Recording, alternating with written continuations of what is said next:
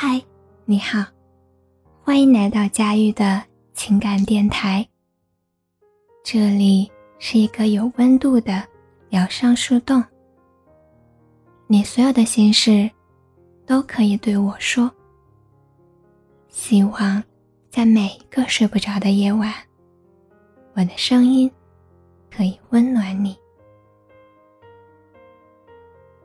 有一次，偶然点进了抑郁症话题的圈子里，看那几条之后，我没再继续翻下去，很压抑，透不过气。有的帖子写道：“已经到了所有朋友都不敢跟我说话的地步了，他们怕我的负面情绪，怕我的坏心情，怕我想太多。没人觉得我病了。”他们只觉得我想太多了，对不起，影响大家情绪了。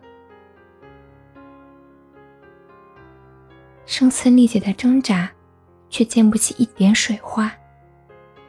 当周围人因无知而对某件事嗤之以鼻的时候，少数人便开始怀疑自己就是罪源。所以第一反应。不是找办法治疗解决，而是偷偷藏起来，装作若无其事的样子。可白天装的所有假开心，会在晚上化作痛苦，加倍奉还。所以，为什么抑郁症自杀率会那么高？因为大家都只敢藏着掖着，藏不下去了，就结束了。抑郁症就像感冒一样，只是你的情绪感冒了。它并非脆弱糟糕的代名词，也不是矫情做作的象征。有人说，抑郁症是世界上最温柔的病，因为会把温柔和善意留给别人，而把冷漠和绝情留给自己。如果经常性的。陷入情绪低落的状态，可以做一些平时想做但又一直没来得及做的事情，转移注意力。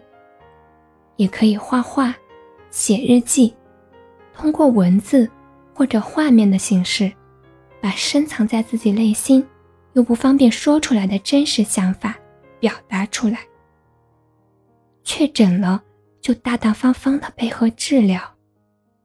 身体生病感冒了，知道要看病吃药；情绪生病了，也理所当然的需要治疗。